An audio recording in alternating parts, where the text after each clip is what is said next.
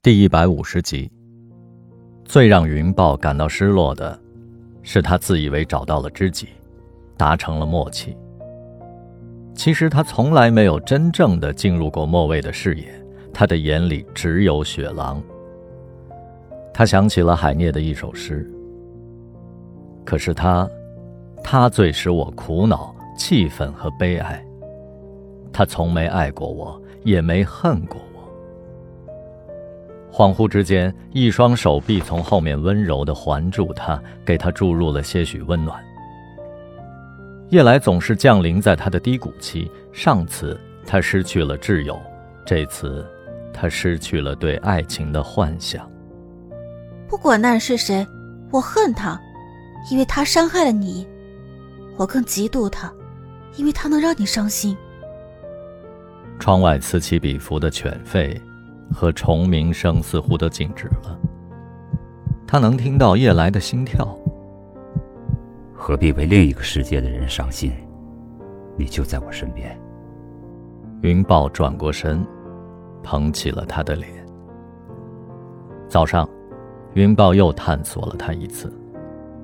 不像两年前在名单岛那么粗暴，而是轻柔、细腻。他就像在雕刻一件艺术品。沐浴之后，夜来去厨房做早餐。云豹接到了二胡姑娘的电话，她说她在巴黎演出，回到宾馆才看到她的信息。她的声音似乎充满了期待，而他不可能立即飞到法国去拥抱她。云豹说：“没什么事，看你好不好。”煎蛋的香味飘了过来。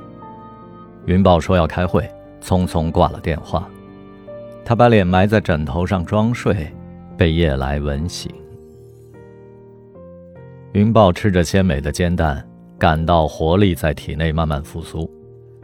在感情上，他一向游刃有余，这次也不能甘拜下风。为什么要承认对莫卫的感情呢？为什么要给他这份优越感，而把尴尬和苦楚留给自己呢？他把夜来做的芒果糯米饭和煎蛋拍了张照片配上了煽情的文字。有炊烟的地方便像家，胃不寂寞，心不漂泊。发到朋友圈里，点赞和祝福瞬间爆棚了。大家都以为浪子终于找到了归宿，从不在网上与他互动的父亲都竖起了大拇指，唯独莫蔚没有反应。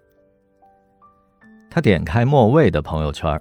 看到他在凌晨发了个 Black Box 的演出视频，莫卫在台上唱唱跳跳，后面甩着脑袋玩命打鼓的竟然是剑鱼。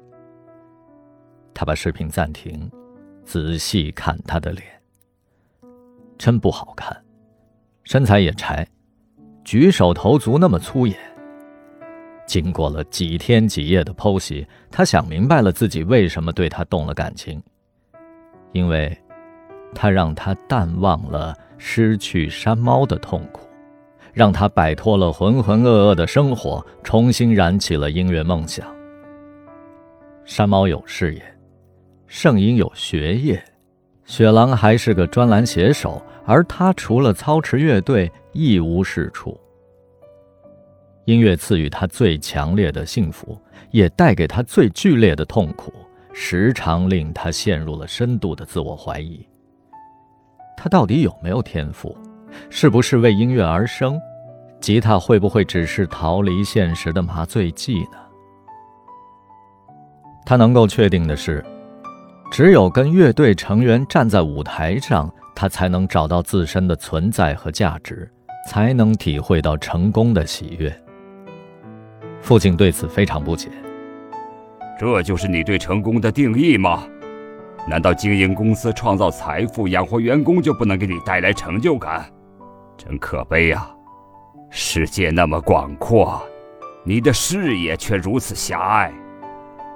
母亲更是直言不讳。如果你渴望万人瞩目，当初就不该放弃小提琴，选择吉他，你注定是个配角。也有亲戚提议，既然他执着于演艺。找娱乐公司包装一下，或者上选秀节目炒作，说不定就红了。他觉得备受曲解，说完全不想出名儿，那是假的。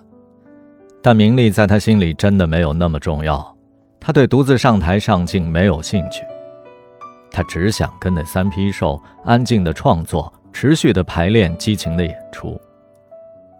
他在乎的是自己一手建立起来的伊甸园，唯一的、永恒的 Prayer 乐队。